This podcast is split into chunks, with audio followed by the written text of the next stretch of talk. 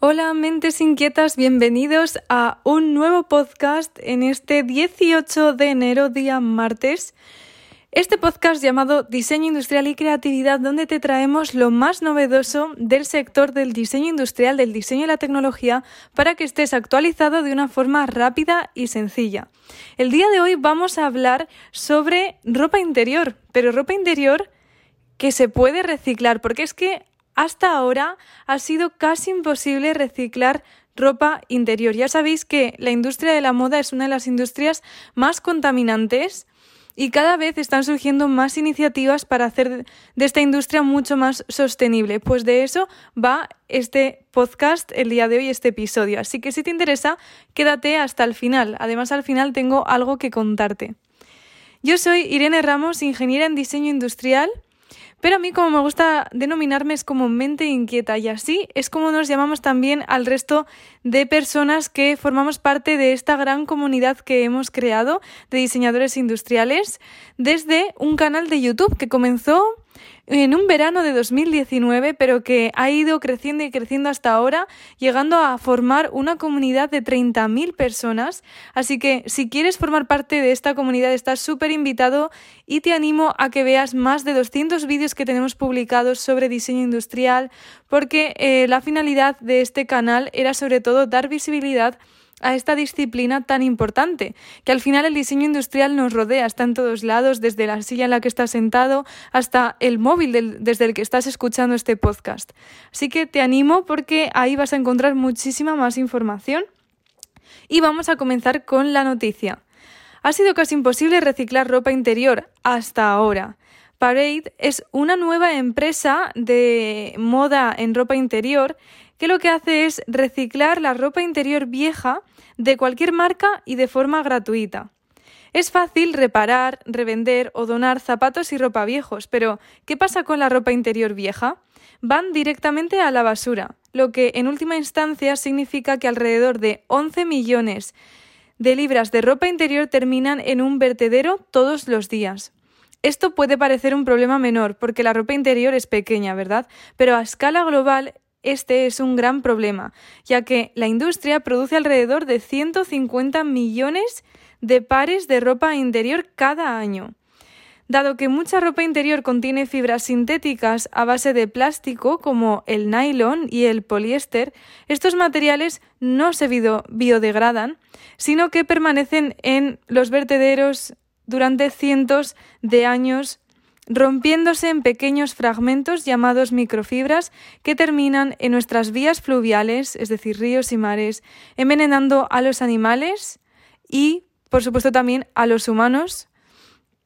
Os recomiendo un documental que hay en Netflix que habla sobre este dilema y este problema de los microplásticos y de estas micropartículas, eh, porque en realidad no se pueden como eliminar completamente y al final todos esos plásticos que acaban en el mar, en los ríos, que sí que se degradan por el sol, etcétera, y por eh, el rozamiento, digamos, la erosión del agua, pero no acaban de desaparecer, sino que se van desintegrando en pequeñas partículas que acaban en, en, en los animales, en sus estómagos, en sus venas, por decirlo así, en la sangre y también en nosotros. Y eso puede causar muchos problemas de salud eh, a largo plazo. Parade es una startup de ropa interior que ya lleva dos años y que quiere evitar esto. Está lanzando un programa de reciclaje de ropa interior para cualquier tipo de marca. Cualquiera puede solicitar una etiqueta de envío gratis y una bolsa biodegradable, que luego se envían a TerraCycle, que es los que clasifican, limpian y procesan esta ropa interior en materiales que se puedan usar en cosas como aislamiento de viviendas y ropa de cama. Quienes participan pueden obtener un cupón del 20% para usar en productos Parade. Cami Tellez, o Tellez, que es la fundadora y directora ejecutiva de Parade, dice que este es un paso importante para hacer que la industria sea más sostenible, aunque el objetivo final es crear un sistema en el que la ropa interior se pueda reciclar de nuevo en ropa interior con un modelo completamente circular. Aquí hay un concepto, ¿no? La economía circular y em, de, eh, desembocado de este el diseño circular. te recomiendo que investigues sobre estos temas porque van muy en sintonía con esta gran tendencia del 2022 y del futuro que ya lleva viniendo desde hace años, que es la sostenibilidad y que cada vez es más importante. Hace exactamente dos años, Telez abandonó la Universidad de Columbia para lanzar Parade a la edad de 21 años. Como fundadora de Generación Z, los que ya tengáis la guía de tendencias sabréis qué tipo de generación y qué características, pero bueno, si no sabes de lo que te estoy hablando, quédate porque al final te cuento sobre esto. Pues ella creía que muchas marcas heredadas en el mercado de lencería eh, no satisfacían las necesidades de las próximas generaciones de consumidores, ¿no? Desde la falta de inclusión corporal hasta una publicidad excesivamente sexualizada. Con Parade, ella quiere abordar temas que son relevantes para chicas de su edad, para este nuevo público ¿no? que cada vez es más grande en la sociedad. La ropa interior se encuentra en este espacio de alto potencial en el nexo entre sexo, género, política, moda y sostenibilidad. Por su parte, Parade utiliza nylon que se recupera de la sala de corte de las fábricas de ropa y se recicla en tela, así como Tencel, una tela biodegradable hecha de pulpa de madera. Sin embargo, muchos clientes escribieron a la empresa preguntando qué hacer una vez que la ropa interior Parade hubiera llegado al final de su vida útil. Hasta ahora no había buenas opciones, ya que no hay servicios de reparación de ropa interior vieja y por razones de higiene las organizaciones no la aceptan como donaciones. Para crear un programa nacional de reciclaje de ropa interior, Telez se asoció con TerraCycle, que os he nombrado antes, que recicla productos que no pueden pasar por los programas de reciclaje habituales. Como otros productos que tampoco eh, se aceptan, así como la ropa interior, son, por ejemplo, las colillas de los cigarrillos o las bolsas de patatas fritas. O sea, imaginaos, no sé si lo sabíais, pero si no se puede reciclar, no desaparece. O sea, imaginaos eh, lo que contaminamos al consumir este tipo de bolsas, por ejemplo, ¿no? O al fumar, por ejemplo. A partir de hoy, los consumidores podrán ir a Parade, a su web, para solicitar una etiqueta de envío y una bolsa biodegradable que pueden llenar con ropa interior usada de cualquier tipo y de cualquier marca. La ropa interior no tiene por qué estar en buenas condiciones, pero sí que Parade exige pues, que la laves antes de enviarla. Luego esta ropa interior se envía a una de las instalaciones de recuperación de materiales de TerraCycle, donde se clasifica por tipo de material y se limpia.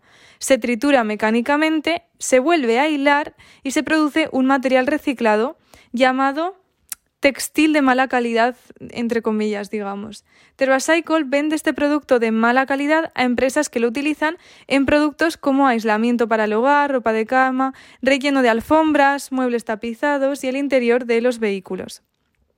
TerraCycle vende una caja de Zero Waste Clothing que las personas y las empresas pueden comprar para llenar con ropa, incluida ropa interior, que se recicla. Pero en este caso, Parade corre con el coste del reciclaje, por lo que es totalmente gratuito para los consumidores. O sea que fijaos eh, qué interesante esta iniciativa de mm, poder reciclar la ropa mm, interior. No sé si vosotros antes de escuchar este podcast sabíais que esta ropa interior acababa en vertederos y que no era en absoluto reciclable, reciclable hasta ahora. ¿Y cuántos otros productos materiales, elementos de productos habrá que no conozcamos y que no se pueden reciclar, pero que sin embargo nadie nos lo dice y nosotros usamos en nuestro día a día sin darnos cuenta. ¿No sería esto una labor interesante para los diseñadores en cuanto a investigar acerca de estos productos para realizar diseños que prescindan de ellos o para realizar diseños con otro tipo de materiales o con reducción de material o con otro tipo de estrategias para evitar ¿no? al máximo y reducir y optimizar eh, pues la contaminación a través de estos desechos? Con estas preguntas de reflexión te dejo en, en este episodio. Ya hemos hablado en episodios anteriores del tema de la sostenibilidad, sobre todo en el episodio de Em, ciudades sostenibles que te invito a que escuches. Y por supuesto, te invito a que escuches otros episodios. Ya sabes que cada día lanzamos un nuevo episodio que son como si fueran en directo, sin edición, así de, de vamos. Y espero que te haya gustado, pero antes de que te vayas, déjame que te cuente sobre la guía de tendencias que te he nombrado antes. Pues es que hace menos de una semana hemos lanzado una guía de tendencias de diseño industrial para este 2022. ¿Qué es esta guía? Pues esta guía es básicamente puede llegar a ser básicamente tu mayor aliado en este 2022, en este caos pospandémico, donde cada vez es más difícil eh, hacerse un hueco en el mundo del diseño. Esta guía incluye todo un resumen visual con infografías súper detalladas, deliciosas es como yo las llamo porque da gusto verlas, en el que de un solo vistazo podrás conocer todo lo que ha ocurrido en el sector en el 2021, es decir, qué diseñadores ha habido relevantes, qué productos se han popularizado y han marcado el 2021, qué avances tecnológicos y qué nuevos materiales eh, han surgido. Y conociendo bien este pasado vas a poder identificar nuevas tendencias. Y también te vamos a eh, entregar en esta guía pues las 12 macro tendencias detalladas en infografías diseñadas de una forma estas fichas con las 12 macro tendencias para que te inciten a crear, a darte ideas, no solo a inspirarte a nivel estético, sino realmente a, mm, a crear en ti pues esta reflexión como hacemos realmente en estos podcasts. Y por eso es súper interesante, súper importante, no es una revista de diseño, no, es una guía porque te propone un método en el que vas a aprender a identificar tendencias y aplicarlas a tus diseños. Y esto va a hacer que tus diseños, tus conceptos sean innovadores, sean novedosos, pero también significativos y útiles para las personas. Por eso también incluye una, una, sección en la que hablamos de usuarios, te damos como unas fichas de usuarios por generaciones para que comprendas el contexto de estas personas, los usuarios y tengas una imagen de quién compone la sociedad de ahora y del, del futuro, que al final eh, lo que consiste en innovar es en dar solución a estas nuevas necesidades y expectativas que tenemos las personas. No es lo mismo diseñar, por ejemplo, un juguete pensando en quién eras tú cuando eras niño, o diseñar un juguete ahora real para alguien, para un niño de ahora y del futuro. Y ya te digo yo que un punto muy importante a tener en cuenta como diseñador será el tema del déficit de atención, que antes pues mm, no era tan relevante, ¿no? Pues de eso trata esta guía. Esta guía tiene el precio de 9,99 euros. Está disponible eh, para mm, tanto personas que vivan en España como de Latinoamérica. Pueden realizar, ya em, perdón, pueden realizar la compra y hacerse con ella. Así que en ese sentido, ningún problema. Es un precio súper asequible para todo lo que incluye, pero solo, solo va a estar disponible hasta el 11 de febrero. Así que tienes poquito tiempo para decidirte. Yo te dejo el link en las notas de este podcast con toda la información. Incluso hemos hecho un vídeo para que mm, comprendáis al completo todo el valor que os puede aportar, que te puede aportar esta guía y ya tú mismo lo puedes juzgar por ti mismo. Te dejo el link, eh, accede a él. Y nada más, nos vemos mañana con una nueva noticia y como digo siempre, no dejes de crear.